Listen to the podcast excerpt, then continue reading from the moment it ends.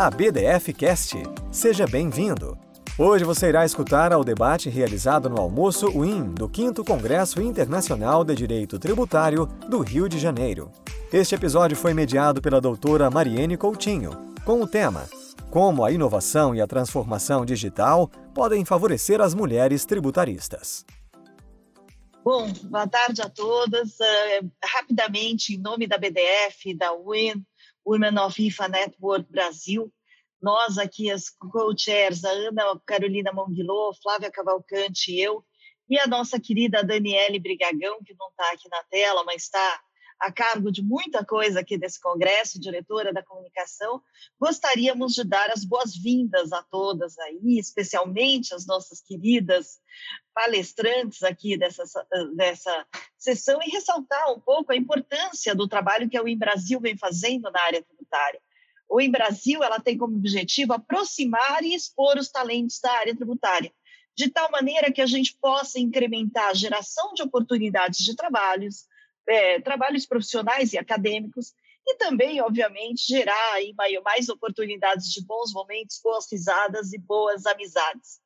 E, apesar de pouco tempo de atuação no Brasil, o Em Brasil já acumula diversas realizações.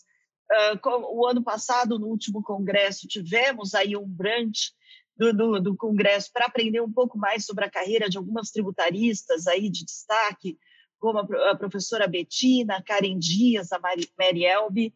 Tivemos aí uma série de eventos coordenados pela Ana Carolina Monguilô, dando voz às conselheiras do CARF, foram eventos aí muito, muito bacanas e muito prestigiados.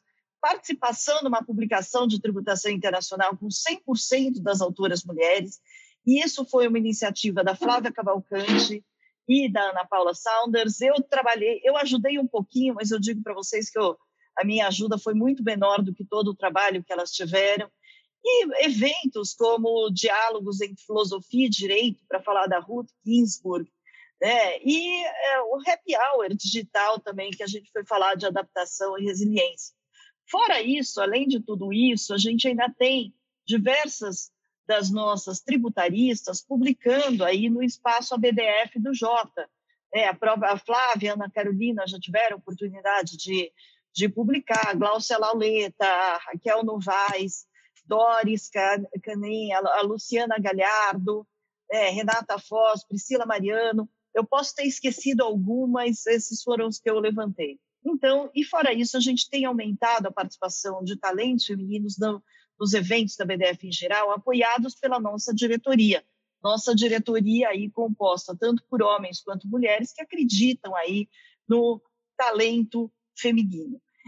Agora, entrando no nosso painel aqui, na verdade, nosso não, painel delas, das nossas palestrantes aqui, nossas convidadas. Vou falar, vou apresentar a Mariane, eh, Mariene, depois a Mariene apresenta as demais, as nossas outras convidadas. Eu tive o prazer de conhecer a Mari há muitos anos. Eu não lembro se foi nos meus anos de Matos Filho ou já nos meus primeiros anos de, Matos, eh, de Tosini Freire. Eu tinha 12 anos, ela devia ter 10 anos, aproximadamente. E de lá para cá tem sido uma satisfação acompanhar a carreira de sucesso, não só de uma tributarista de excelência, mas de uma pessoa que conseguiu levar o seu talento além da área tributária, com um trabalho muito, muito admirável em relação a networking, valorização feminina, a uma atuação muito forte para a criação né, do NO, que é o KPMG Networking of Women, e essa atuação sem fronteira, para além das fronteiras tributárias, fez com que a Mari fosse algumas vezes incluída aí na lista da Forbes das mulheres mais influentes do país. Então, ou seja, não é pouca coisa e realmente nós temos muito orgulho aí tudo, de todas as suas realizações. E esse trabalho de networking da Mariane, por exemplo, né, eu confesso para vocês que eu não conheço ninguém melhor que a Mariane nessa, nessa parte. Vocês conversam com qualquer diretor de qualquer empresa do Brasil, eu já ouviu falar da Mariane. Né? E quando a gente teve o congresso da, da IFA no Rio em 2017, ela foi a nossa convidada para passar né, um pouco dessas, dessas lições de networking para inspirar tanto participantes nacionais como internacionais. E foi um baita sucesso. E hoje, além de sócia da KPMG, responsável hoje em dia por Tax Transformation Innovation, ela também é co-chair do WCD, Women, uh, Women Corporate Directors, e, mais importante do que tudo isso junto, ela é uma grande apoiadora da WIN Brasil. Temos muita alegria aí aqui conosco, somos todas sua, sua fã, né? E passo aqui a palavra para você, para você comandar o nosso evento de hoje. Muito obrigada. Nossa, Ana, obrigada é, pela sua generosidade, pelas suas palavras, fiquei até emocionada. É realmente um prazer né, colaborar aqui com esse quinto Congresso Internacional de Direito Tributário do Rio de Janeiro, agradecer toda a organização, é, especialmente seu presidente, o Gustavo Brigagão, e, obviamente, vocês na organização do WIN aqui desse nosso painel, as três co-chairs, né, Ana Cláudia Otume, a, Flávia, a Ana Carolina Monguilô, Flávia Cavalcante, Ana Carolina Monguilô também. É, acho que assim um prazer enorme participar aqui, trazer né, algum conteúdo não só para as mulheres participantes da, da BDF, do Congresso e da IFA, mas para os homens também, né? Que acho que essa conversa é, é de todos. Obrigada, Ana. A gente Agradecer. só vai pedir licença para a gente poder sair e deixar o espaço aqui para vocês. Tá ótimo, então, Ana. Obrigada. Super bom evento. A gente obrigada, vai estar acompanhando Flávia, pelo Ana. site. Obrigada. Então, obrigada a vocês. Tchau, tchau. tchau, tchau. Só continuando, queria agradecer também a Daniele Brigragão, diretora de marketing aí da, da BDF também, por toda a organização, todo o apoio.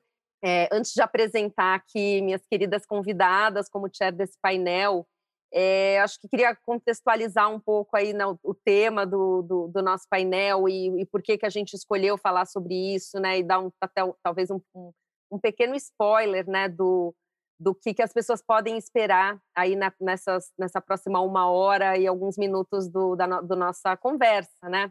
É, bom, eu tenho o prazer de conviver não só com essas mulheres incríveis é, líderes das principais empresas né, do Brasil na área tributária, mas com outras igualmente maravilhosas, né? Ao longo tanto da nossa jornada profissional e acho que agora nesse momento de pandemia isso tudo se intensificou, porque a gente tem um grupo de WhatsApp e a gente se fala no Gerenim diariamente, é quase que a cada hora, né? é o grupo mais acessado aqui do WhatsApp. E, e, e, acho que tem muitos temas que a gente discute aqui no grupo e que eu, que eu tive assim como, como inspiração é, eh, para trazer para esse grupo maior, né? Acho que a gente também tem muitas advogadas, né, participando do, do, do nosso evento, muitos advogados. Então acho que a gente queria falar um pouco sobre diversos temas que têm sido temas aí bastante recorrentes e comuns e que na minha visão tem muito a ver com a área na qual eu atuo hoje no tributário, que é a transformação digital para a tax, que é o tax transformation, está muito conectado com inovação, que está muito conectado com criatividade e diversidade, que está muito conectado com é, nova economia. Então, eu acho que né, negócios digitais, transformação digital das empresas. Então, a gente percebe que isso tudo faz parte né, de, de um grande é, novo ambiente, né? no qual, por exemplo, a gente fala muito de pessoas se associando muito mais a pessoas do que a marcas, e aí marcas a gente pode dizer aqui, né, porque não há escritórios ou, ou a consultorias, ou seja, as pessoas querem saber quem são as pessoas que estão por trás dos negócios, com quem que eu estou trabalhando, quais são os valores e princípios dessas empresas e essas pessoas que, que vão me atender, essas pessoas que lideram né, esses, esses negócios, são pessoas que realmente vivem e compartilham desses valores, né? Então, é, acho que tudo acaba é, fazendo parte de toda uma nova engrenagem. É, e, eu, e eu observo muito esse movimento de uma forma bem ativa e tentando, inclusive, fazer uma influência positiva naquilo que eu acredito. E, mas acho que muita gente passa de uma forma um pouco desapercebida por isso. Então, queria trazer um pouco de luz e eu tenho certeza que vocês aqui serão incríveis, então vou, vou apresentá-las aí, depois a gente começa a entrar já nas, na, em algumas questões né, para a gente conversar. Então, primeiramente, queria apresentar a Alessandra, a Alessandra Eloise. Ela é contadora com extensão em Direito Tributário e Head de Tax da Via Varejo. Olá. A Bruna Futuro. É, a Bruna é advogada e Head do International Tax Latam do Facebook. Oi. É, a Maíra Outra. A Maíra Outra, ela é head de Tex Latam, passou por diversas multinacionais, como GE, como Amazon, como Heineken, agora está numa transição e começa muito em breve aí numa fintech, então é, muitas mudanças aí, acho que a gente vai ter a chance de falar também sobre isso, né? um pouco de, de carreira, de ambiente de trabalho. A Silvana Ricardo, uhum. que é bacharel em Direito e Head de Tex Brasil do Mercado Livre. Então sejam todas bem-vindas e quem estiver aí nos assistindo, quiser fazer pergunta, colocar comentários aí no chat, a gente está recebendo tudo aqui também, né? E quando possível a gente vai fazendo referência aí aos comentários ou às perguntas de vocês, tá bom? É, bom, eu queria começar fazendo um, um, pouco esse link com um assunto, né, que é, não é o assunto principal aqui do nosso, do nosso evento, mas a, a Ana me falou um pouco da questão do networking, e eu sempre bato nessa tecla, porque eu acho que ela é tão relevante né, para a carreira de todos nós, homens e mulheres, mas a gente sabe que os homens fazem muito mais networking do que as mulheres, é, e, e, as pessoas têm muitas, muitas dúvidas de como fazer esse networking, o que é um networking de qualidade, o que é efetivamente networking. É, então, queria é, primeiro ouvir um pouquinho de vocês. Eu vou começar aqui com a Bruna. É, Bruna, queria que você desse aí um, um pouquinho do seu depoimento, né, de, de, qual, de como você vê a importância do networking para a carreira das mulheres, por exemplo. Oi, pessoal. Oi, Mari. Obrigada a todos, primeiro, pela oportunidade de estar aqui com essas minhas amigas, né, do dia a dia. Algumas já tive o prazer de trabalhar e outras eu fui conhecendo ao longo da vida nesse networking.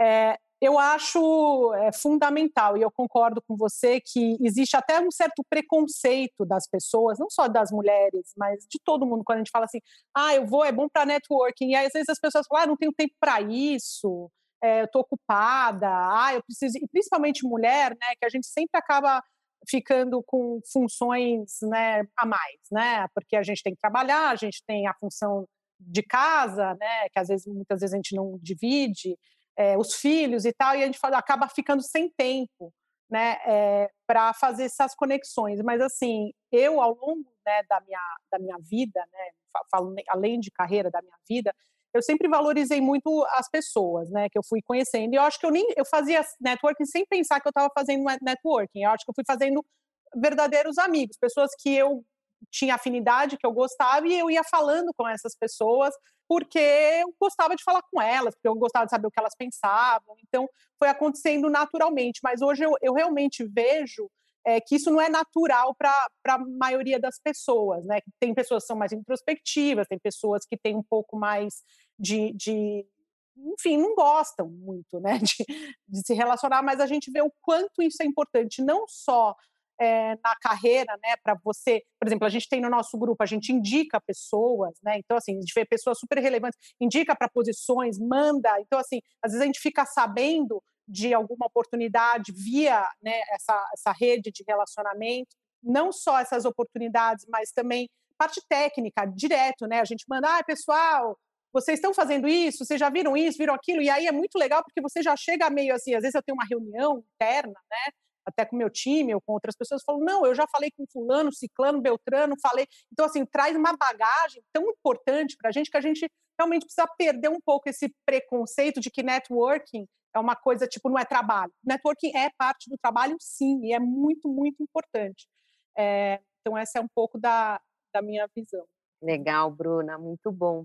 Maíra, é, vou te chamar aí para complementar um pouco é, do que a Bruna está falando, né? E você até nesse processo aí, né, de, de transição, é, acho que você podia contar um pouquinho, né? Como é, como assim, eu vejo como super importante também você ter uma rede de pessoas com as quais você possa trocar ideias, né? Quer seja uma questão de carreira, né? Eu estou numa dúvida, o que, que você acha? Já aconteceu com você? Você acha que é uma boa ideia? E eu sempre ouvi falar que os homens tinham muito isso, né? Que quando acontece alguma situação, ele quer ser promovido, ele foi promovido, ele recebeu uma oferta ele, de, de trabalho, ele, ele tem algumas pessoas de referência. E eu percebo que muitas vezes as mulheres não têm, elas tomam as decisões por conta própria, elas não têm essa rede de apoio na, com a qual ela possa realmente é, conversar e ter alguns insights, né? Então, acho que você podia também falar um pouco, porque você teve esses vários momentos aí de transição, como é que você usou sua rede nesse processo? Certeza. Bom, primeiro só também agradecer aqui pela oportunidade. Obrigada, Mari. Obrigada aí pelo VDF, todos pela, pelo convite. É uma honra estar com vocês. É fundamental, assim, super concordo com a Bruna. Eu também acho que eu, eu passei, eu, eu, quando eu olho né, para o passado, eu também tinha um pouco dessa dificuldade, né? E, de novo, acho que essa é uma questão muito que a gente vive, né? Nós mulheres, é, pelo preconceito, porque acham que você não está trabalhando. Eu sempre escutei, nossa, mas faz networking, né? Então, então assim, não trabalha. Né? Como que você tem tempo para fazer networking? Então, eu sofri um pouco isso no começo, mas percebi que era relevante, que era fundamental, e, e, nesses momentos de transição foi muito importante. A Mari, inclusive, é uma dessas pessoas aí que eu tenho como referência aqui nesse, nesse novo momento de transição foi alguém a quem eu acessei, porque é, é muito, é, como a Bruna falou, né? A, a, tudo é feito de pessoas, gente. Empresas são pessoas. Tudo que a gente vive são pessoas. Você trabalhar em qualquer lugar, em qualquer escritório, em qualquer empresa, também vai depender com quem você vai trabalhar. Não adianta, né? A cultura é formada por pessoas. Então, você ter essas referências, seja para ser uma referência técnica, seja para trocar uma ideia, para trazer perspectivas diferentes também, né? Porque eu acho que uma das coisas também é que a gente acaba fazendo, muitas vezes, um networking muito é, com pessoas muito parecidas com a gente, né? Puxando um pouco da diversidade, mas quando você tem um networking diferenciado, você consegue ouvir outras visões é, sobre isso. Então, eu, eu, passei, né? Eu saí da, da GE, fui para a Amazon, depois fui para a Heineken, agora estou indo para essa outra empresa. E eu sempre tentei, nesses momentos, também ouvir perspectivas de pessoas bem diferentes. Então, eu não falei só com uma pessoa que pensa como eu, né? Então, tem uma pessoa que a Bruna conhece também, que é o Carlos Gomes, que trabalhei, trabalhei com ele na GE. É uma pessoa que eu também tenho como referência. E ele tem uma cabeça bem diferente da minha em vários aspectos. Mas é super importante, porque é complementar, porque vai te abrir, é, despertar para coisas que você não está vendo. A gente acaba tendo blind spots, naturalmente, né? Você tem coisa que você está olhando só aquele lado, o copo cheio ou o copo vazio e aquela pessoa vai trazer um olhar diferente. Então, eu acho que agrega bastante, assim, e, nesses processos de tomada de decisão me, me ajudou muito, assim. Ainda que a pessoa falasse, ah, eu acho que você não deveria ir, mas ela traz comentários que você não tinha pensado, que às vezes até para você é, reforça né, a sua decisão ou não. Legal, Maíra, muito bom. Bom, temos alguns comentários aqui da, dos, dos, participantes. A Ana Lúcia de Araújo Soezima. O network é muito importante, realmente nascem belas amizades desse primeiro encontro. A troca de conhecimento é impressionante, achei bem bacana. O Rafael Benevides, excelente painel com nomes inspiradores, concordo, todas maravilhosas. É, a nossa querida amiga Eliana Godoy Cerqueira Leite, Mulheres Poderosas, obrigada, você está incluída também.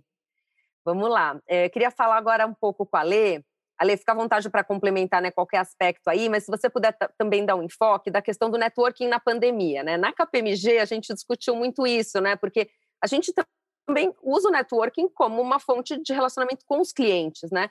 E aí, eventualmente, você tem eventos, você encontra com as pessoas, toma um cafezinho, conversa, cantar com alguém, almoça com alguém. E na pandemia, isso tudo sumia. A gente falou, e agora? Como é que a gente não se desconecta né, dos nossos clientes? Como é que a gente continua é, não só é, a estar tá perto, mas principalmente a, a, a, construir, né? Porque o relacionamento é uma construção, né? A gente não queria que isso fosse interrompido. Pelo contrário, até porque agora é uma fase que talvez as pessoas estejam até mais precisando, né? De, de pessoas de referência, de indicações, né? A gente sabe que muita gente perdeu ali o trabalho durante a pandemia e precisa do networking. Então, se você puder comentar um pouco como fazer o networking numa pandemia. Obrigada, Mari. Agradeço também a BDF, a WIA, aí pela oportunidade de estarmos juntas aqui, são todas queridas e realmente a Bruna e a Maíra já falaram, a gente tem um grupo aí que nos salva no dia a dia, né, meninas? O dia às vezes está tão tenso e intenso e a gente às vezes ali troca informações e vai dando leveza. É, acho que foi um desafio para todo mundo a pandemia, a gente manter aí é, esses contatos, né? No início foi assustador, eu estava com 20 dias de casa da Via Varejo, tinha saído da Claro com 10 anos de empresa. E aí, além disso tudo, não conhecia todos os pares, uh, entrando no varejo, diferente de telecom. E aí, como é que a gente monta para olha para nossa rede e fala, gente, quem me ajuda, quem me como é que a gente desdobra aí essa essa fala, né? Então foi muito importante manter, é, começar a participar mesmo dos eventos através aí da, via online. E, e, além disso, né, manter nossos contatos e ativar é, mais fortemente as nossas redes, né? A gente se deparou esse grupo que a, que a até citou no início, tem várias redes ali, várias pessoas que são referências nesse grupo, mas era um grupo que era bem passivo, a gente quase não falava. De repente, na pandemia, a gente tomou um volume E a gente contou de, de desde é, benchmark sobre rotinas operacionais até série de, de, de filmes. E foi muito bacana, porque todo mundo estava precisando ali de não só do network complementar, é, que inspira e, e, mostra os nossos trabalhos, mas também aqueles que, que amparam no momento que a gente viveu aí essa, essa, esse momento de, de, de distanciamento social, né? Então, acho que foi fundamental é, essa chamada que a gente teve de oportunidade, tanto de manter essas redes sociais que nos permitiram falar com as pessoas, manter ativa essa, essa convivência, mesmo que de forma digital, para manter as trocas e, oportunidade de falar um com os outros, né? Assim, a gente conseguiu ainda é, dividir, compartilhar ideias e, e assim de, é, distribuindo, né? É, o network e refazendo conexões. Eu acho que o mais bacana foi que a gente aprendeu que a gente é mais do que nunca precisa de gente para se sentir bem, né? E pode ser online para se sentir bem. O importante é estar conectado com as pessoas. Acho que é bem nessa linha, Mari. Muito bom. Concordo, gênero, número e grau. Sil, você ficou aqui a última a falar sobre esse tema, mas tenho certeza que você pode compartilhar também a sua experiência, como é que você está fazendo o networking aqui nesse momento, em pandemia, se dá para fazer digital, se tem a mesma qualidade e também se você acredita nesse investimento, né? Claro, eu, como todo mundo falou, acho que, que é essencial. Eu acho que não é como um contato físico, claro que não é, mas eu acho que a gente teve mais tempo de alguma forma. Pega uma cidade como São Paulo, não sei se a gente conseguiria discutir os mesmos temas que a gente discute no nosso grupo de WhatsApp com a profundidade se a gente tentasse marcar um encontro. Tanto que a gente tentou, não sei se vocês se lembram, antes da pandemia, organizar um happy hour, mas é muito difícil conciliar, gente. E a gente aprendeu, não sei, pelo menos eu aprendi na pandemia, que é necessário separar um tempo, que é necessário parar para fazer essa interação. É, para além do, do, dos eventos, um esforço maior para a gente é, se encontrar. Eu, eu, concordo com a Maíra, é, buscar inclusive outros outros tipos de contatos. Eu sempre gostei muito é, pelas empresas pelas quais eu passei, né, passei pela UI, pela DHL, eu sempre gostava de buscar outras áreas diferentes da área financeira, é, para aprender é, novas habilidades, para ouvir novas perspectivas, é, porque é muito interessante você é, ter contato com o que é diferente. E, e, eu acho que o nosso grupo, apesar de todas sermos head de techs, é, ele traz é, visões diferentes. E, e, como falou a Lê, muitas vezes elas são reconfortantes, elas colocam coisas para a gente pensar. E, e, é muito interessante, eu tenho, eu tenho tirado muito proveito, eu não sou tão ativa, eu às vezes tiro mais proveito porque eu vou acompanhando as discussões, às vezes eu entro, complemento com alguma coisa, mas eu acho que nós mulheres, a gente, nós precisamos, eu não sei se a gente faz isso com tanta naturalidade, e nós devemos fazer isso com mais naturalidade entre nós e também convidando uh, os homens, participando mais é, é, das discussões, é, justamente para que ela seja mais fluida. É, eu acho que a gente tira muito proveito. É, é como é, acho que a Bruna falou, as empresas são feitas de pessoas. a gente está trabalhando para pessoas que são nossos fornecedores, nossos parceiros, nossos clientes, e todas as empresas hoje têm um propósito, para além é, do resultado financeiro. Então, sem, sem convívio, sem contato, fica sempre mais difícil, né? É isso aí, muito legal. E aí acho que você tocou num tema que acho que é bastante relevante, que é essa questão né, de trazer os homens também, da, da, diversidade em si, que é isso, né? Porque a diversidade, obviamente, a gente quer que as mulheres se insiram, se insiram em, em vários ambientes onde predominantemente a gente encontra homens. Mas isso acho que tem muito a ver né, com, com o nosso tema, que é a questão da transformação digital, da inovação, de nova economia. Então, queria puxar um pouco, vou, vou começar com a Bruna, é, porque um, um, tema que a gente já discutiu algumas vezes, esse grupo e com outras também, é de como a gente percebeu uma evolução no ambiente de trabalho ao longo dos últimos anos por conta dessa, digamos assim, disrupção, transformação do mundo, né? Então, todas nós aqui já temos mais é, anos de experiência e a gente foi é, formada num outro ambiente, num ambiente provavelmente mais hierarquizado, mais formal, menos diverso.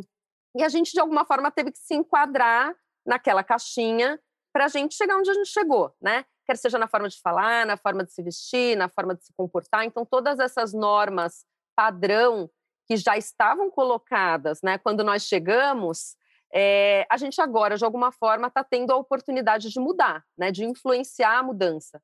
E, obviamente, não apenas nós, mas o fato de você ter é, pessoas mais jovens entrando aí com uma, com uma visão diferente, é, querendo trabalhar em lugares mais é, abertos, mais diversos, mais colaborativos, menos formais. Tudo isso tem gerado uma transformação muito grande, né? quer seja no meu caso, que eu percebo na própria KPMG, é, mas com certeza nas empresas de vocês, que é isso que eu, que eu queria que vocês comentassem um pouco, e até né, de como vocês viram esse, esse processo aí, de onde vocês vieram, onde vocês estão hoje, como é hoje. E, e acho esse tema bastante interessante, porque eu, particularmente, vejo uma, uma mudança muito mais sutil nos escritórios de advocacia. É, não que não tenha, e acho que até tem alguns escritórios que, que já têm um movimento um pouco mais acentuado, mas os escritórios ainda são ambientes bastante formais, perto do que eu vejo que é esse ambiente aqui, pelo menos no qual eu transito mais, dos, dos, né, dos meus clientes. É, e, e, assim, eu tive um momento em que eu tive que me preocupar e falar, poxa, eu, vou, eu tenho uma reunião no Facebook, eu não posso ir vestida como KPMG, era mais ou menos isso, né? Agora não, eu posso ir vestida como KPMG, porque eu na KPMG também já não me visto mais como eu me vestia antigamente. Então, é, é, hoje já tem um conceito muito mais amplo, né, numa empresa de, de consultoria. Então, Bruna, queria começar com você que está logo no Facebook, que talvez seja um, um dos casos aí junto com a Silvana do Mercado Livre de empresa super moderna. É, não, eu, eu realmente, eu vim, né, de um ambiente, né, KPMG também, Big Four, escritórios, e depois a GE, que era uma empresa mais tradicional, né, e quando eu entrei no Facebook, realmente foi um choque, né, até de cultura, de atitudes, de, enfim, e, e eu, sinceramente, sem, assim, sem querer puxar, puxar a sardinha, mas já puxando, foi uma coisa transformadora, eu me sinto melhor como pessoa, trabalhando numa empresa tão aberta assim, e eu vi o quanto eu cresci, é, lá dentro, é, por, por ser uma empresa que estimula né, esse tipo de visão diferente, não é tão hierárquica, né? então você vê várias pessoas tendo que trabalhar juntas, é, independente de um ser chefe do outro, né? e eu acho que isso tá, é uma desconstrução. A forma de se vestir, né, que foi uma coisa também que a Mari trouxe, é, você trazer quem é o seu verdadeiro né? Your authentic self, que falam, né, em, inglês. Trazer você para o. Então, assim, tem dias que eu tenho vontade de tá, ir mais arrumada, botar um salto, e eu vou. E tem dias que não. Né? Então, assim, você não vai ser julgado por causa disso, né? A sua competência não tem nada a ver. Então, você vê gente, sei lá, cabelo azul, tatuagem. Tatuagem era um negócio também que era um, né, um bloqueio, as pessoas não podiam mostrar tatuagem, as pessoas que tinham tatuagem não podiam mostrar. Então, assim, você não está mostrando quem você é, e é muito, assim, difícil você conviver, e eu fico imaginando, né, que hoje, graças a Deus, eu estou lá já há quase cinco anos, então já virou natural para mim, mas aí quando eu converso com as outras pessoas, eu percebo que os outros ambientes ainda são assim, né, as pessoas ainda se escondem, né, e eu falo, gente, mas pensa, a gente passa mais de oito horas por dia, agora não na pandemia, mas na época, né, que estava tá, todo mundo indo para o escritório, nesse ambiente se escondendo, né? Se escondendo quem você realmente é. Isso é muito triste. E, aí, e, e eu acredito muito que, assim, quando você não é o seu verdadeiro você, você não é a sua melhor versão. Né? É, a sua melhor versão vem quando você traz a sua emoção, quando você traz quem você realmente é. Então, eu acho que esses assuntos, eles vão acabando se misturando com toda essa questão da diversidade da mulher que a gente tá, tem falado, né, é, de lideranças femininas, formas diferentes de liderar, porque eu, eu acredito muito na, na, na, na, equipe, né? Eu acredito muito no trabalho em equipe. Eu acredito que ninguém é melhor do que uma equipe junta. Ninguém individualmente é melhor. Então, isso também o Facebook é, valoriza muito, né? A questão da, de você saber trabalhar com os outros e ver que uma pessoa que de repente tem 10 anos a menos que você, não é que ele. Você entendeu? Óbvio que tem uma questão de experiência que vale também, mas às vezes a visão daquela pessoa vai te agregar de uma forma que você não viu, né? Que eu acho que até a, a, as meninas chegaram a falar já. Então, assim, é, eu, eu vejo isso, graças a Deus, como eu vejo, vi essas empresas indo evoluindo, né, nesse sentido. O Facebook realmente veio é, dessa forma e eu, e eu sou muito grata, muito feliz de, de trabalhar numa empresa que eu tenho essa abertura de poder ser quem eu sou e não ser julgada por isso. Muito bom, Bru.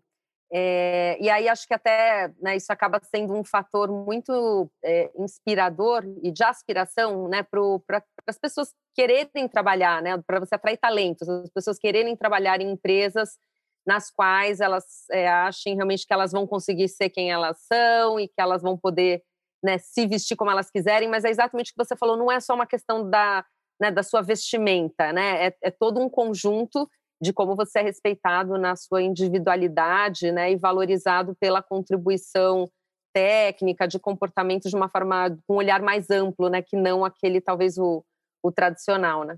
Muito bem.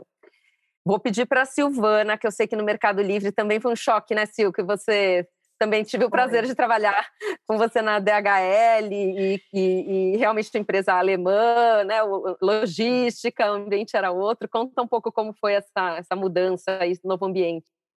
Foi, foi, como a Bruna falou, foi, foi no primeiro momento um baque, mas ele foi transformador. Eu antes, eu passei por uma indústria também alemã, muito tradicional no Brasil há muitos anos. Então foi realmente é, uma adaptação dá um, até um pouco de, de, de, medo, né? Porque você está tateando, vendo como, como se comportar, e depois você descobre que sim, você pode é, ser genuíno. Isso é, permite que você foque no que é essencial, nas contribuições que efetivamente você pode dar. Você não se preocupa tanto com símbolos, né, de, de, de seguir ali um, um padrão de, de, de comportamento ou de de vestimenta ou na hierarquia. Então, todos esses símbolos, eles, eles são muito importantes e a gente não percebe. Né? Alguns são mais marcantes, mas outros são sutis. E a gente não percebe o quanto eles tolhem as, as pessoas. Né? E, e se a gente quer atuar no ambiente, uh, trazer, na verdade, inovação, disrupção, é fundamental ter liberdade para, como disse a Bruna, sermos quem somos né, trazermos à tona quem a gente realmente é, não ficar preocupado, tão incomodado com uma camisa que está mostrando a sua tatuagem, né? Ou não ter um desejo enorme de fazer, porque se preocupa com o que as pessoas da empresa é, é, vão pensar. E aí passa muito por é, essa liberdade toda permite com que a gente também tenha mais propensão a arriscar, né, a dar a nossa opinião, a contrapor alguém que, né, como não tem esse símbolo, não tem o símbolo e não tem a hierarquia tão é, fortes, então você se sente à vontade para contrapor. E uma contraposição pode, pode mudar o curso e levar para uma solução muito mais eficiente, muito mais inteligente. É, então, eu vejo muitas vantagens, mas não é um processo fácil.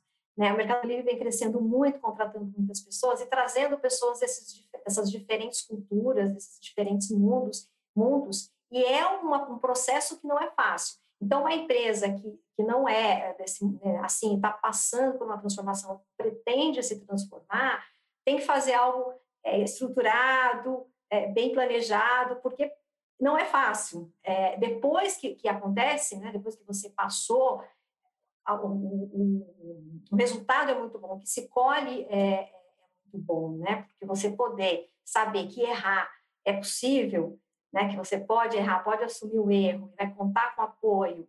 É, a gente tem aqui no Mercado Livre um, um, princípio que eu acho muito interessante, que é o beta contínuo, né, que, que é isso que vai promover o, o aperfeiçoamento. Então, quando você percebe isso, para quem vem de empresa tradicional e de uma área como a tributária, que está sujeita a normas, está sujeita à legislação, que é um pouco mais é, engessada em certo sentido, é, é libertador.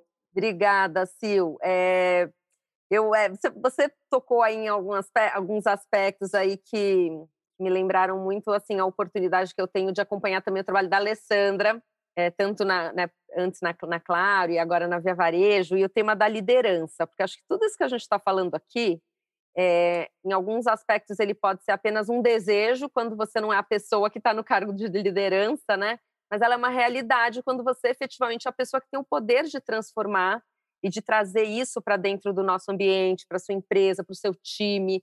Então, como é bom quando a gente trabalha com um líder, né, que pensa assim e que, que realmente é, permita, né, que as pessoas deem as suas opiniões, não sejam julgadas e, e, e criticadas por tudo. E até hoje de manhã eu estava num outro evento aqui com a Maíra, depois eu vou até pedir para ela comentar, e, e, a Fiamma Zarif, né, que é a, a CEO do Twitter, é, falou uma frase que ela fala muito que é a questão da liderança é, por influência, né, muito mais do que por autoridade. E acho que tudo passa por isso, né, de como a gente passa a admirar, respeitar e até ter o prazer, né, de fazer o nosso trabalho quando é sob a liderança de uma pessoa bacana. Então, Ale, eu sei que você tem aí um secto de seguidores, né? Não só na empresa que você trabalha hoje, mas nas quais você já passou, todos os seus fãs.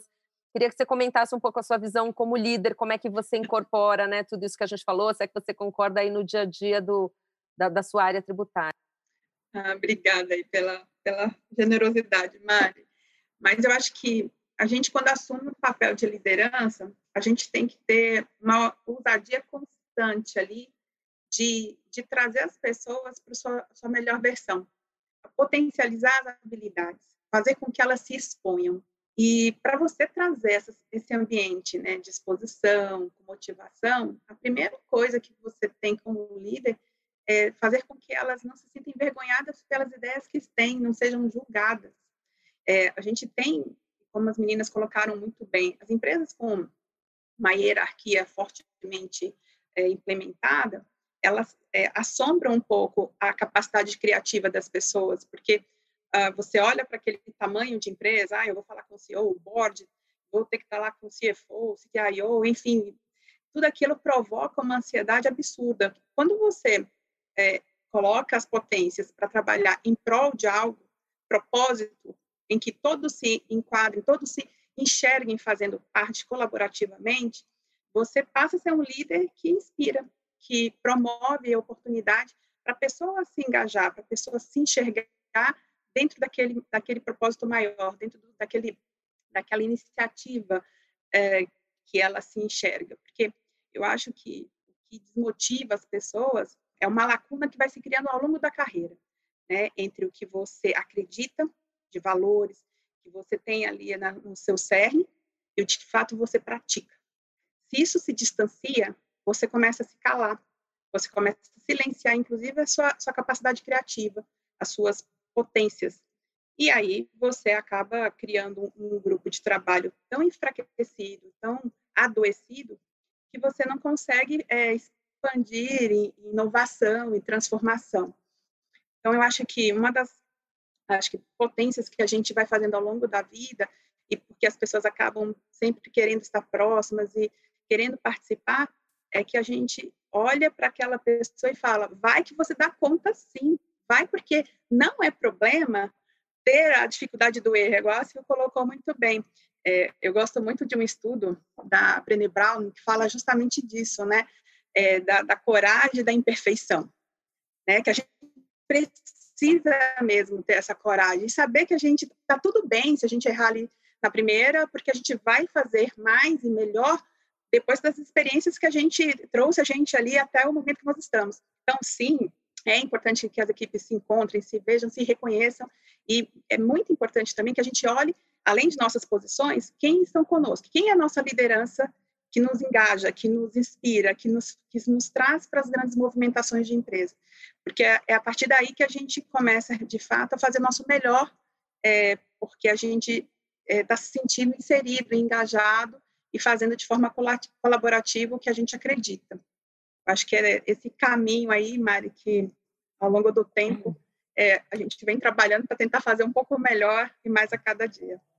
Nossa, e adorei que você falou da Brené Brown, porque eu também sou uma super fã dela e já tive a oportunidade é de, de assisti-la pessoalmente, então é muito Uau. bacana para quem não conhece, além né, do, é, ela tem um, é uma, uma palestra que está disponível no Netflix e, e, tem também o livro que é o Dare to Lead, e ela fala exatamente sobre o poder da coragem, né? Que, que ela até cita lá um episódio que ela diz assim: é, quem é você para me criticar? Você está fazendo também? Porque se você estiver fazendo também, você até pode me criticar, mas tem um monte de gente que não está fazendo nada e fica só com um caderninho ali querendo levantar o ponto nos outros, né? Porque quando você se expõe e você tenta algo novo, diferente, quer mudar, quer fazer, assume um novo desafio, lógico que tem uma chance do erro, né? Mas com o erro vem o aprendizado, vem a evolução. Então é realmente é muito inspiradora. É, e aí queria falar um pouco com a Maíra, falando um pouco também né, do seu estilo de gestão, como você lidera os seus times e, e toda essa questão da, da diversidade, né? Que eu sei que você também aí é uma das nossas ativistas no tema da diversidade, não só da diversidade de gênero, mas na diversidade racial. Então a Maíra é aquela pessoa que não pode ver uma injustiça que ela já toma para si e fala enquanto eu não tiver feito alguma coisa relevante neste tema, né? Não mudo, não, não, não viro a página desse livro. E isso acho que é super inspirador também para todas nós. Se puder comentar de, dessa sua né, de onde vem todo esse seu, toda essa sua coragem né, de transformar, como a gente estava falando, e como você leva isso para dentro das empresas nas quais você trabalha. Legal. Bom, eu também sou super fã da Brené Brown, foi, foi legal vocês falarem dela. É engraçado porque um monte de gente fala para mim, né, todas as vezes, nossa, você é corajosa, e, e agora que eu estou fazendo essa mudança, também escutei isso de novo, quando saí da Amazon. E aí eu fiquei pensando um pouco sobre isso, né? Eu falei, nossa, as pessoas me acham corajosa porque eu porque eu quero viver meus valores, né? É interessante, porque eu, eu acho que é isso, eu viver a, a minha vida inteira, eu tento viver os meus valores. E eu acho que é importante, é muito importante você estar feliz com isso. E, e, e vocês falaram muito bem, até difícil falar depois de vocês, porque é, o que a Bruna falou, a Lê, a Sil, quer dizer, é muito importante a gente poder ser quem a gente é, né? Enquanto os momentos em que eu sentia que eu estava num ambiente em que eu não podia fazer o meu melhor, que eu não podia ser eu mesma, é, eu estava menos criativa, eu, eu, transformava menos, eu estava menos motivada, né? E os momentos em que eu podia ser, e é engraçado, porque eu lembro assim, eu lembro que tinha gente que eu já achava que eu era do marketing, nunca achava que eu era de TEDx. Ah, você é do marketing, sei lá, você é de comunicação, nunca achava que eu era da área tributária, porque imagina, né? Enfim, pelo, seja pelo estilo, seja pelo pensamento, seja pela, pela roupa, né? Você é julgada. Vocês falaram de tatuagem também, eu estou fazendo aqui só alguns comentários porque eu identifiquei muito demorei anos para conseguir fazer uma tatuagem no braço grande que eu fiz agora. E eu não fazia, porque eu tinha medo de fazer. Eu falava, gente, você não vai embora, ninguém vai me aceitar, né? Então, para mim, isso é super relevante. Eu só queria reforçar esse ponto, porque eu também passei por empresas mais tradicionais. Quando eu entrei na Amazon, foi muito libertador para mim. E, e, a primeira coisa que eu perguntei na, na Heineken, já saí da Heineken agora tempo, mas quando eles me fizeram a oferta, a primeira pergunta que eu fiz antes de aceitar a oferta foi: eu quero saber se tem dress code, porque se tiver dress code, eu não vou a primeira pergunta que eu fiz para o RH, porque eu não vou dar um passo para trás. E, e, foi interessante porque, aí linkando um pouco com a questão da liderança, de fato, a empresa era um pouco mais tradicional, até na Heineken, na, na vestimenta em finanças, vai, vamos dizer em finanças, marketing não, mas é, essa liberdade que eu trouxe é, para o time transformou completamente o time, né? O time falava isso para mim. Gente, a gente hoje a gente vem com a roupa que a gente quer e sabe que não é julgado por isso, a gente traz as nossas ideias, a gente não tem, é, se conecta com o que a gente falou de hierarquia, né, e de liderar por, por influência mesmo e não por autoridade, porque quando as pessoas têm medo de, de quando você tem uma hierarquia muito estruturada, o que que acontece? As pessoas não não vão trazer as ideias, elas vão ter medo de errar,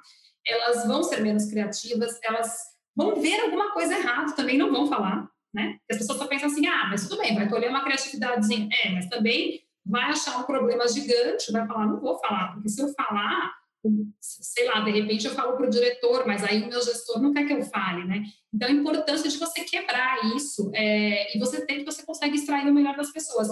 É, é incrível, assim, a, a, diferença, né? Porque muita gente, eu posso falar do, do time, que eu, da Heineken, eu trouxe pessoas de fora, mas muita gente eram as mesmas pessoas.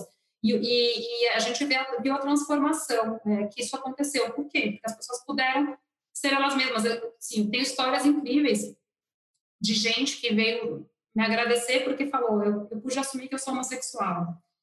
Por exemplo, em X anos eu não podia falar né, que eu era homossexual antes da minha carreira. Isso, eu acho que isso é transformar né, a vida das pessoas, e, e acho que é isso que vale. Assim. Então, o impacto que você traz, você, quando é líder, você tem que se preocupar com o impacto que você traz na vida das pessoas. Não é só o resultado financeiro, é o resultado financeiro, é. Mas se a pessoa se sentir mais feliz, se ela se sentir acolhida, se ela sentir que ela pode ser ela mesma, ela vai, ela vai entregar muito mais. Então, eu trago isso muito forte. É, não sei explicar de onde vem. Eu acho que essa, essa, essa, essa coisa de viver meus valores é uma coisa muito forte desde que eu nasci. Eu sempre eu questionava minha mãe, eu falava, essa música é machista, não, não sei explicar de onde de onde veio isso, mas eu sempre tive essa, essa, essa força de que me fazia muito mal, né? Sabe, estar num ambiente, ou ter que fazer alguma coisa que eu não concordo. Então, eu acho que é esse é um pouco do meu lema. E essa coragem, não sei se é coragem, mas é realmente viver meus valores. É coragem, sim. Porque é difícil você viver os seus valores quando, né, às vezes até a grande maioria está na mão contrária. Então, é, é, coragem, sim. Queria só puxar um pouquinho aqui no, no nosso chat. A Sibeli Cristiane dos Santos, Mulheres Falando, excelente, também acho. Ana Carolina de Oliveira Fragoso, painel incrível, obrigada. A Eliana Godoy Cerqueira Leite, belas palavras, Bruna. É, Letícia Aquino, a verdadeira liberdade de uma pessoa, sua autenticidade, concordamos muito. A Tabita de Souza Rocha também show, Bruna. E ótima colocação, Bruna, da Isabela de Souza dos Santos. A Eliana também comentando que conheceu a Silvana na DHL. É, a Eliana também foi minha cliente na DHL. Ana Lúcia de Araújo, sua exima presença feminina trouxe uma contribuição inegável para as equipes de trabalho. Acho que é disso que a gente está falando, de como a gente tem esse poder né, de, de, de não se conformar né, com as regras que foram impostas antes da gente chegar. E Ale, Simone Batista, seus fãs estão aqui. Bonitinho. Alessandra, Alessandra, ótima colocação, Ale. Alinhar conhecimento, discurso e ações, é, os fã-clubes. E a Ana Mussi, que também, né, a Head de Techs da Schneider Electric, também é do nosso grupo, também está nos prestigiando, muito legal, nosso grupo é networking qualificado, além das questões técnicas de geração de conteúdo, temos uma ajuda mútua em diversos assuntos, liderança é atitude, isso não falta, estamos inspirando muitas pessoas, parabéns, e obrigada, Ana, e parabéns para você também que faz parte aí de todo esse movimento, acho que a gente aprende muito aqui uma com a outra, e acho que tem muito a ver com isso, né? De, de a gente fala muito de, de qual fonte você bebe, né? Se você convive com pessoas inspiradoras, se você convive com pessoas que sabem mais do que você, que trazem uma perspectiva diferente, no caso que a Maíra comentou da própria diversidade, acho que tudo isso é fundamental para a gente formar a nossa opinião, né? A Fiamma falava hoje de manhã também nesse evento, né, Maíra, do Twitter, de como né, o Twitter tem essa missão de, de, propagar ideias, mas que cada vez mais agora eles têm fomentado essa questão de você sair um pouco da bolha, né, e, e não ficar refém ali dos algoritmos e realmente sair para ouvir né, a outra visão, para a partir de, desse conhecimento você formar a sua opinião e não que ela não possa mudar também, porque acho que a gente está aí num processo constante de transformação e evolução, mas acho que assim para nós aqui é um privilégio poder né, trocar ideias e acho que a gente aprende todo dia aqui com o nosso grupo. Ana Utume, sessão inspiradora com mulheres maravilhosas, muito feliz com nossas convidadas, parabéns a todas, obrigada, Ana. É, Joane Jéssica Moraes da Cruz, excelente evento, obrigada. É, Renata Sucupira Duarte, bela iniciativa, parabéns. Torço para que esses painéis sejam cada vez mais reflexo da sociedade com mulheres negras e LGBT para darem espaço para se manifestarem. Vou falar disso. É, Ivoneide Neri, boa tarde, mulheres inspiradoras. Ana Lúcia de Araújo, ter identidade, ser você mesmo, só pode resultar em ser feliz e mais produtivo. E, gente, assim, eu não sei, eu acho que esse tema para as mulheres é muito importante. Depois a gente faz um painel com os homens para ver se eles sentem isso também. Talvez eles sintam que eles entrem na empresa, mas na verdade eles querem usar a bermuda, o tênis, e eles sentem que a identidade deles de não poderem de repente ter flexibilidade para estar com os filhos também seja algo ruim, não sei. Mas para as mulheres eu vejo isso como algo tão assim vital de tudo que a gente se sacrifica ao longo da carreira, porque tem que entrar no, no padrão, né? Tem até questão de agenda, porque muitas vezes você está trabalhando com homens que não têm nenhuma responsabilidade em casa ou com os filhos, e aí e eles estão 100% do tempo disponíveis para tudo, e aí você que tem que fazer um monte de coisa, tem que dar um jeito de estar tá disponível 100% do tempo no trabalho também, né? E a gente sabe como isso é como isso é complicado, né? Às vezes você tem essa possibilidade de, de dividir né, as tarefas, às vezes não. Mas eu tenho essa, essa curiosidade de, de entender se os homens também se sentem assim tão, tão é, libertos. Eu queria voltar para a questão da, da diversidade racial, porque eu acho que hoje é um tema assim que não tem como a gente fazer nenhum evento sem falar disso. E acho que no nosso próximo evento desse, a gente também tem que ter certeza que a gente traz a diversidade racial para o debate. É, mas é, eu acho que no nosso grupo, né, a gente já fez um movimento de trazer né, algumas pessoas para o grupo, exatamente para a gente conseguir entender né, como, como é estar numa outra realidade, como ter passado por circunstâncias que nós não passamos, de como isso é super relevante. E a Maíra também come, começou um movimento aí recentemente, Maíra, acho que você pode, poderia comentar aí no LinkedIn. Tá bom, legal. É, eu acho que é um tema, gente, super importante, a gente falou isso, ter, ter essa representatividade é, é fundamental. Né? Então, queria realmente reforçar também que eu concordo. É, eu fiz, eu comecei a pesquisar há algum tempo, a Mari também já tinha feito essa pesquisa, se a gente tinha representatividade de, de negros e negras é, como heads de techs no Brasil. E aí a conclusão que eu cheguei é que a gente tem alguns homens, no primeiro momento eu não encontrei nenhuma mulher, nenhuma mulher, depois eu encontrei a Érica Teixeira, vou até fazer propaganda aqui da Érica, que é head lá no Rio de Janeiro, é, que é uma mulher incrível, tem uma história incrível. A gente encontrou também a Gabriela Rocha, mas ela, na verdade, ela está fora do Brasil, ela trabalha numa empresa fora do Brasil, mas é brasileira e tem uma posição, vamos dizer, de liderança, e foi só isso. Daí encontrei alguns homens, encontrei mais homens do que mulheres, inclusive os homens com os quais eu conversei falaram que sabiam que, apesar de toda a dificuldade, a discriminação, eles sabiam que eles eram privilegiados em comparação com as mulheres. O que eles, eles falaram assim, gente, não tem comparação, e aí, só para trazer um pouco da experiência que, ela, que eu escutei aqui, estou só sendo instrumento, mas as coisas que eu escutei antes de falar do movimento, assim, além das dificuldades que elas sofrem, né? Porque a gente, como mulher, já sofre pela questão de raça, elas sofrem muito mais, ninguém lembra delas, elas têm uma dificuldade imensa de se provar. As mulheres é, que são negras e estão acima do peso, existe uma. Eu não sabia disso, tá? Então, eu estou compartilhando porque, assim, isso me chocou muito. Elas sofrem muito mais, o preconceito é absurdo. Então, assim, realmente foi um, foi um choque e eu fiquei muito inconformada, né, com isso. Assim, a gente já sabia que tinha pouca representatividade, mas, assim, nenhuma representatividade. Isso começou a me angustiar, angustiar. É, e aí, conversando um pouco com o Marcelo, o Brasil, que também é uma pessoa que está bem focando na diversidade, a gente descobriu a, Érica e outras pessoas que a gente fez contato, a gente resolveu criar uma iniciativa, uma iniciativa aí caseira, gente.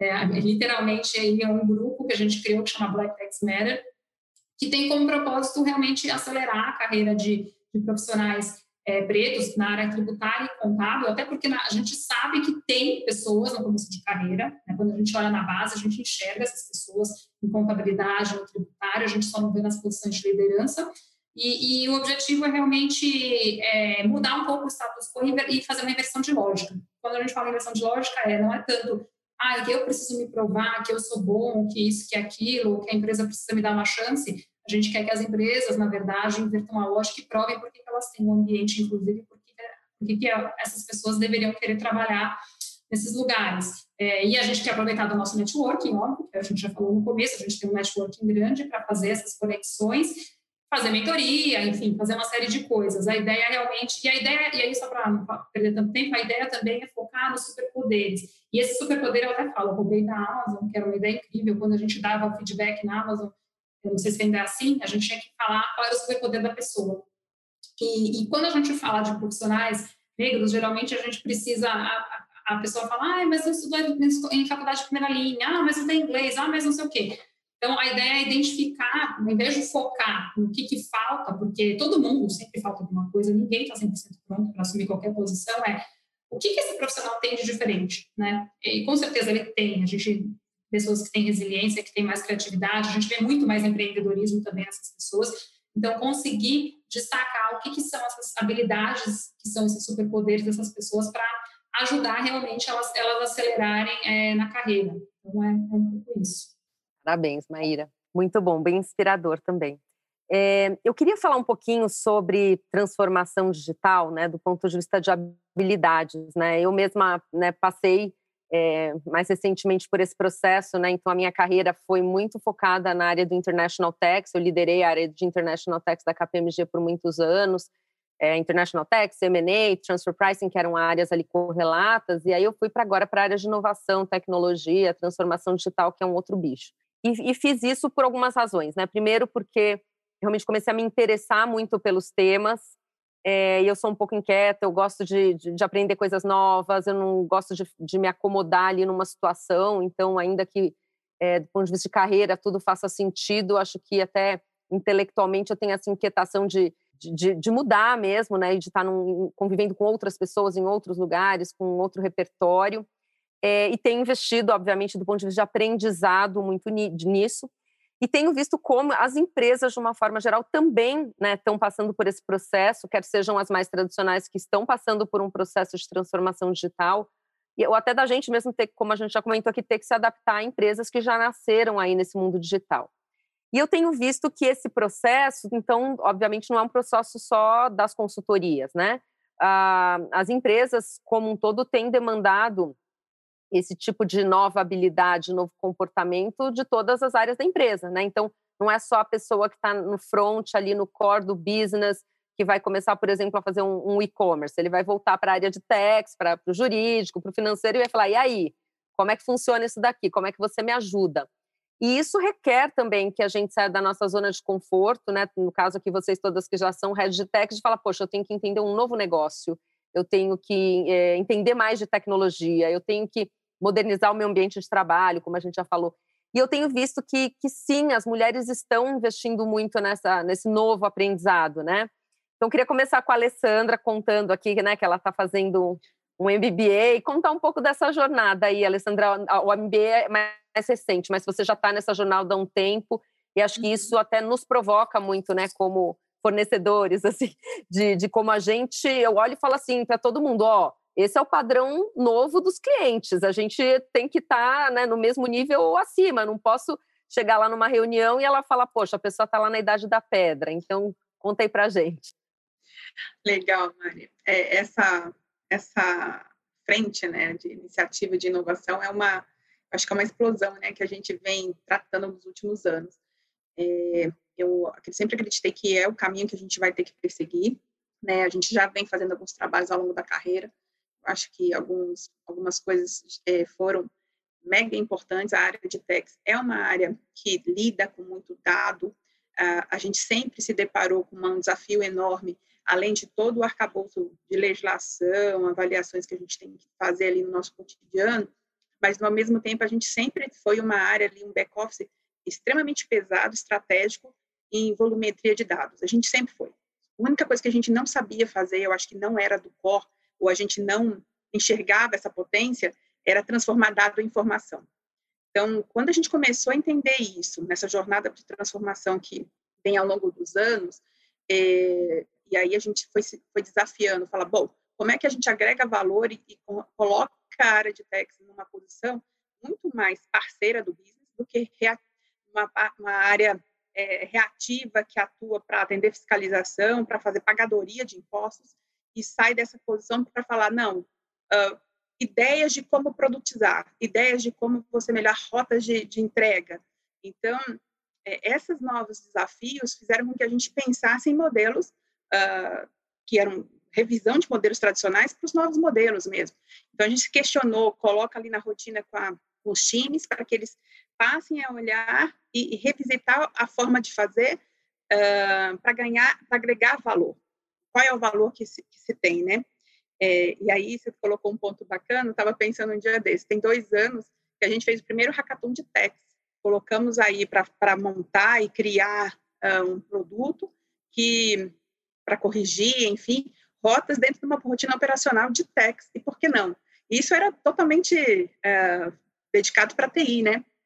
E aí, num painel, acho que uns 15 dias, eu fiquei escutei outras empresas que estão fazendo vários hackathons também para mudar o seu dia a dia. Então, bacana que isso vem fazendo essas influências, que a gente vai vendo isso disseminando no, dentro da área de techs, né?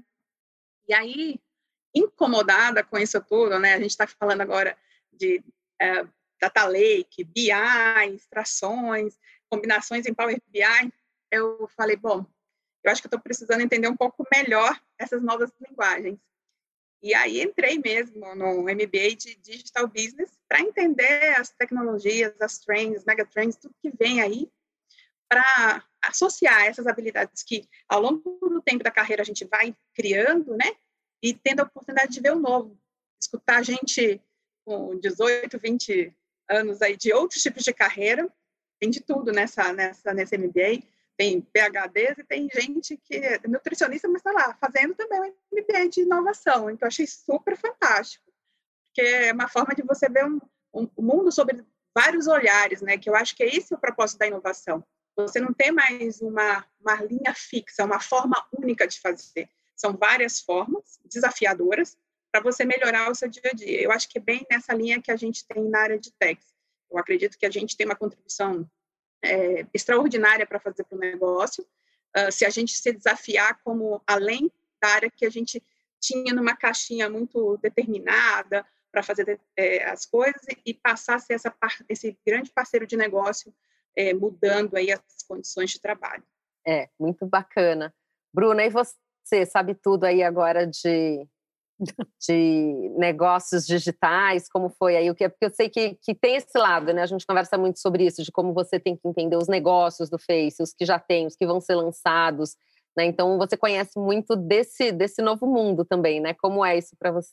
Não, para mim é o que mais me motiva, né? Lá no Facebook é exatamente isso, né? É uma empresa nova, uma empresa que está em ascensão ainda, está crescendo e não para de se transformar, não para de criar coisas novas, né? Então você sempre tem alguma coisa nova acontecendo e eu vejo a nossa área de techs muito inserida e eu acho que aí fazendo essa esse paralelo com o que a gente está falando do perfil do profissional de techs, né? De sair do do back office, né, e, e ir para o front, e eu, e eu vejo muito isso, né, e eu luto muito para que a nossa área esteja sempre, porque assim, eu vejo a gente sendo envolvida e sempre na parte de, quando eles começam a pensar num produto novo, como é que vai fazer, e o pagamento, e de onde vem, e a gente, e a área de tech está junto para entender, porque dependendo de como a gente fizer, porque assim, a gente tem que defender que a nossa área tem tudo, tudo que entra na empresa, tudo que sai da empresa, e o, no meio vai ter um imposto envolvido. Então, assim, se a gente não é envolvido no começo, normalmente as coisas têm que voltar para trás e aí demora mais. Então, eu vejo a nossa área, né, e tem pessoas até dedicadas para business, né, dentro da área de techs, que estão lá dentro para participar mesmo da elaboração, da criação né, de, de novos produtos. Então, eu, eu, eu vejo essa, essa transformação né, do profissional de tech nesse sentido. Eu vejo que a gente já já está né, indo para esse caminho e, e, e, eu vejo também na parte dos advogados né, que nos atendem exatamente o que vocês falaram, você tem que entender o negócio do cliente, né? A coisa mais desagradável que tem. É, eu já falei isso algumas vezes, falei assim, é, quando chega uma pessoa querendo vender um negócio para você, ou falando de um negócio, fala assim, mas você sabe o que a minha empresa faz?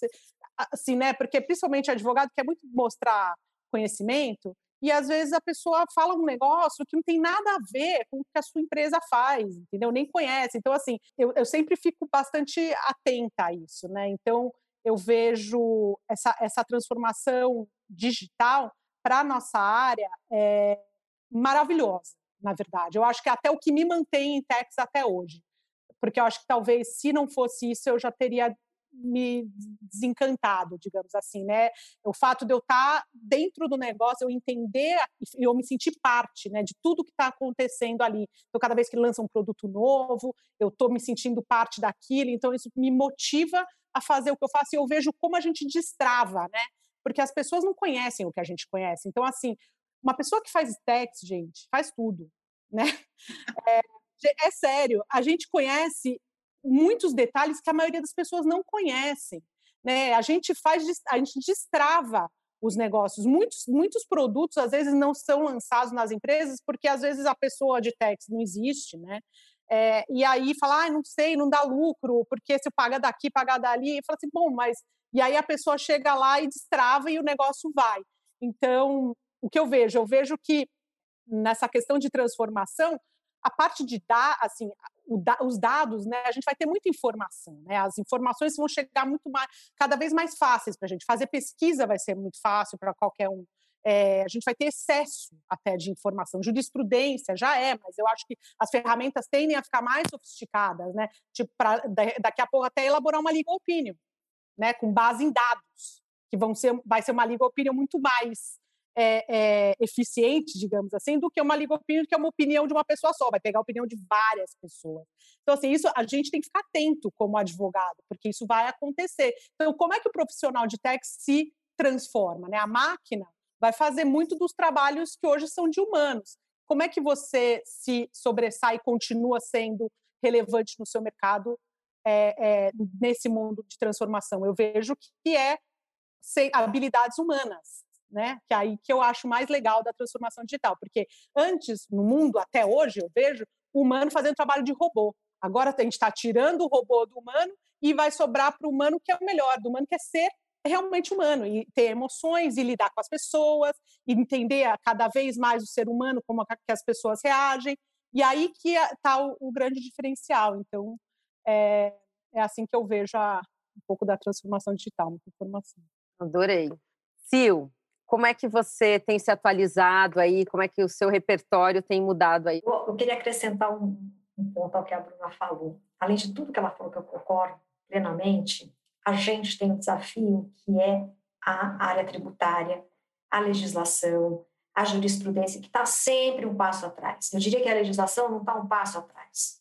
algumas léguas em determinadas situações. Então, a gente, se a gente não se transformar, a gente pode realmente impedir algum produto de ser lançado ou ele não ser lançado da forma mais eficiente do ponto de vista tributário. Então, pra, para o profissional de, de tax, é muito mais desafiador. Porque tem um lugar que é cômodo, que a gente olhar e dizer, olha, não dá para fazer porque eu tenho aqui essa norma que impede. Mas nós estamos num negócio, né, pelo menos eu aqui no Mercado Livre, que é disruptivo. A gente tem produtos, está lançando soluções que não existem. Então, é, a gente tem que, que buscar novas soluções. E, não é fácil, né? Então, é, eu acho que é que entram aquelas, aqueles outros... É, aqueles outros componentes que a gente já comentou aqui, que é a cultura de, de, de permitir o erro, ser um aprendiz. Então, você sai da postura, sabe tudo, de que tem a resposta para tudo, para uma postura de quem vai perguntar. Então, a gente, quando vai para o negócio, a gente tem que perguntar o que aquele negócio está sendo, o que, que é aquele negócio, o que eles estão fazendo. Se a gente não entende, né? A empresa de tecnologia, tem, como todas as áreas, tem muitos jargões, tem muitas coisas. Se eles não destrincharem, não colocarem numa linguagem que a gente entenda, vai ser muito é, difícil a gente encontrar uma solução. Então, o meu desafio tem sido aprender um negócio que é novo, que, que é, muitas vezes não existe ainda, e aí a parceria com o negócio é fundamental. Assim como a Bruna, foi necessário criar é, torres voltadas para cada tipo de negócio, com pessoas que vivam o negócio para daí a gente voltar para a legislação e ir aí encontrando uma forma de, uh, de, de, solucionar e de poder uh, seguir adiante. E, e, eu acho que isso é muito desafiador para qualquer profissional uh, da nossa área, eu acho que é fundamental. E para os nossos parceiros, eu, eu, concordo com a Bruna, eles também têm que estar muito mais atentos, eles têm que, que nos ouvir muito mais. Eu acho que o, o, o, seja o advogado, seja o consultor, ele tem um receio de não ter a resposta, de, de, ou de dar uma ou de não ter uma resposta de bate pronto, ou de não ter aquela resposta que a gente quer ouvir. E ele também tem a preocupação de acertar. Ele está na posição mais mais é, ingrata ainda. Ele não vive todos os, os princípios dessas, dessas empresas é, novas e ele está ali prestando serviço. Então ele tem que, que dar a resposta correta. Então ele tem que se desconstruir um pouco é, é, para se sentir à vontade para dizer, não sei. Se você não me explicar melhor o seu negócio, eu não vou conseguir te ajudar.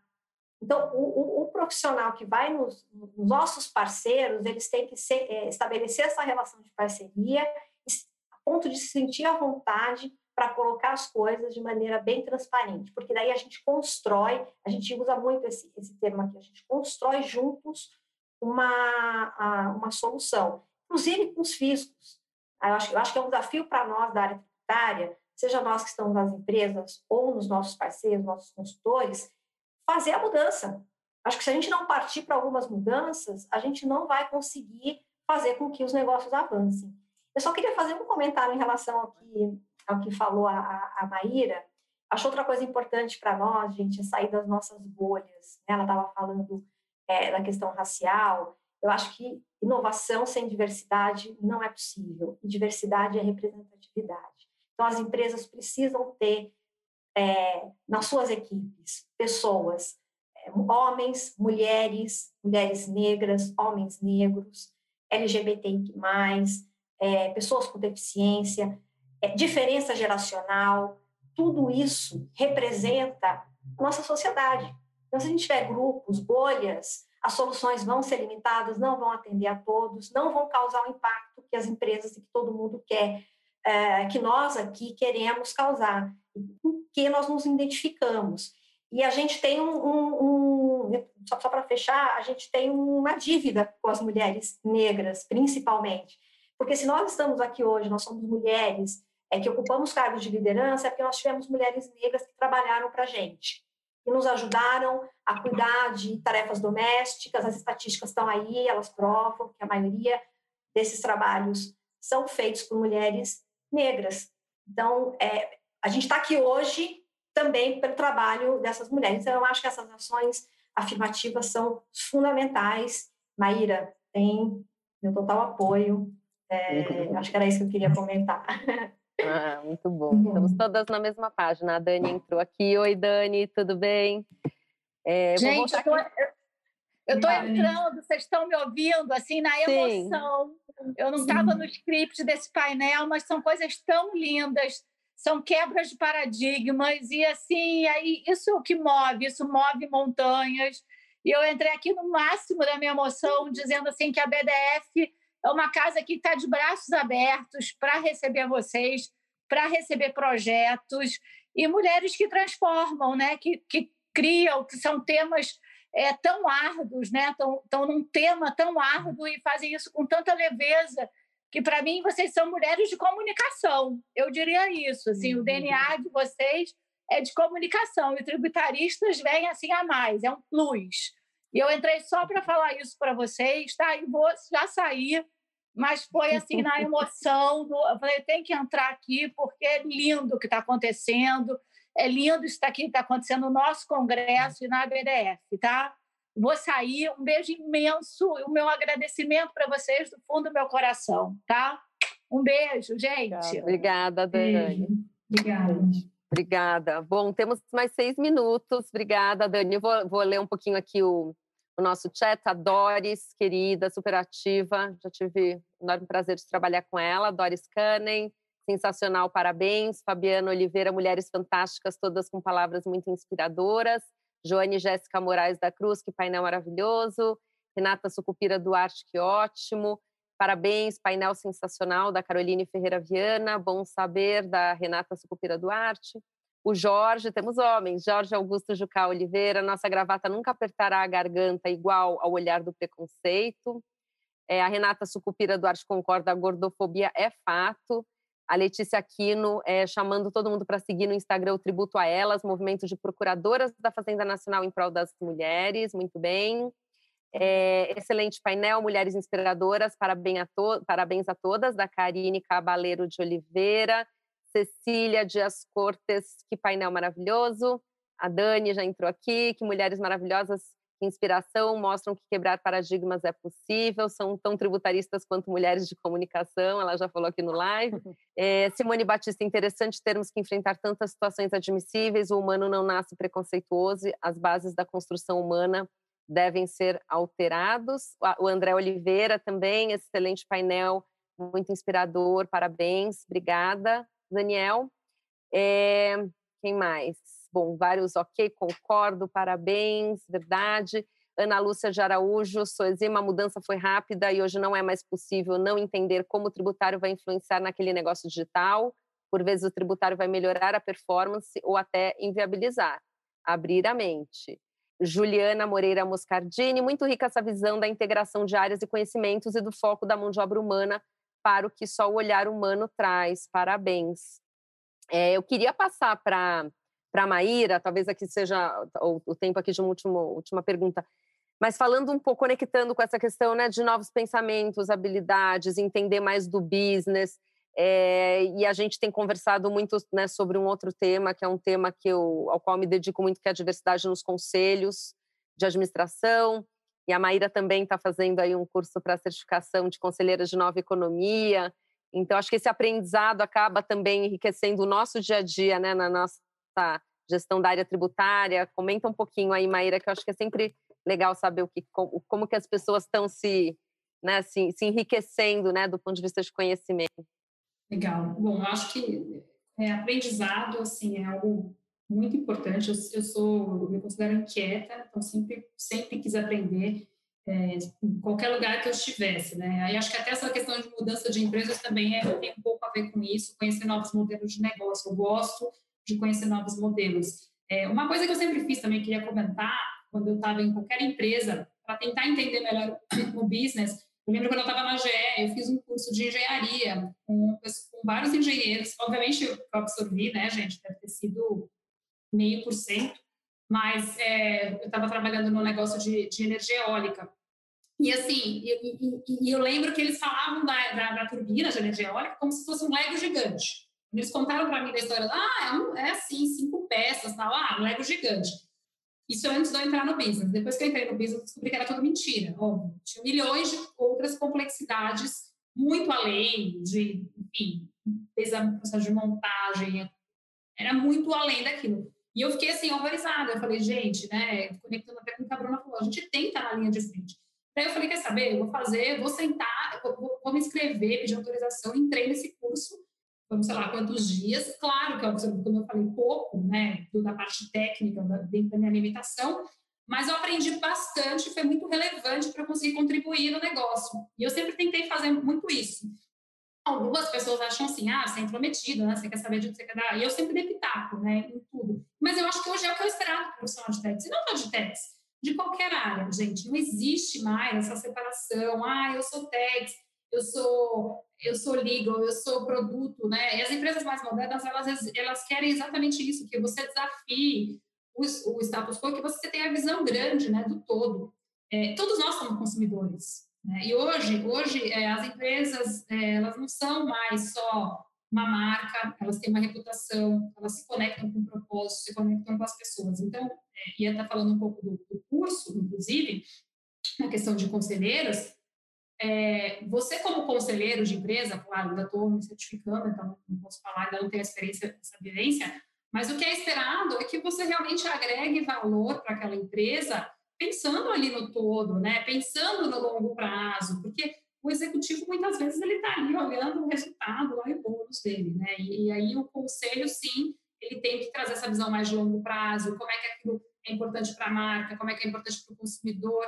Então, assim, e a, puxando a diversidade, a diversidade hoje a gente sabe, existe uma, uma, uma síndrome, eu não sei se o nome é síndrome, mas existe uma, uma, coisa muito forte hoje na internet que é o cancelamento, por exemplo. Né? A gente falou no nosso grupo, até acho que pode falar, a gente falou muito da história do Nubank. A Cristina é uma mulher incrível, a gente, todo, todas nós aqui admiramos pra caramba, eu admiro ela muito. Independentemente do que aconteceu, ela falou alguma coisa ali no Roda Viva que de alguma maneira não foi bem vista, é, e o Nubank sofreu lá cancelamento de um monte de gente criticando, cancelando a conta no Nubank. E assim, hoje não dá para mais você pensar, ah, eu sou uma pessoa de techs, eu sou uma pessoa que trabalha na área de marketing, só não, você faz parte do todo. Todo mundo tem essa responsabilidade. Então, o conhecimento, você tem que buscar todo tipo de conhecimento. Eu tento ler sobre tudo. Eu leio sobre tecnologia, inteligência artificial, eu leio sobre é, sustentabilidade, isso é fundamental, tudo isso se integra, né? Esse conhecimento, ele é totalmente integrado, e eu acho que para você ser um conselheiro, independente se você é um conselheiro ou ser um executivo, você tem que pensar como que aquela empresa fosse sua, né? Como é que você enxerga aquilo e você agrega valor pensando assim como se fosse o seu negócio. Maíra, muito bom. Gente, olha, não sei vocês, mas eu adorei estar com vocês aqui, me diverti, aprendi muito. Espero que todos aí que, que, tenham, que acompanharam a gente tenham gostado também. Mas é, chegou a hora aqui da gente se despedir. É realmente assim um super prazer e espero encontrá-las aí em breve, né? Para a gente comemorar esse ano difícil, gente. Muito obrigada mesmo. Obrigada. Obrigada. Você ouviu um conteúdo produzido pela ABDF. Siga a ABDF nas mídias sociais e conheça todas as iniciativas e novidades da comunidade jurídico-tributária.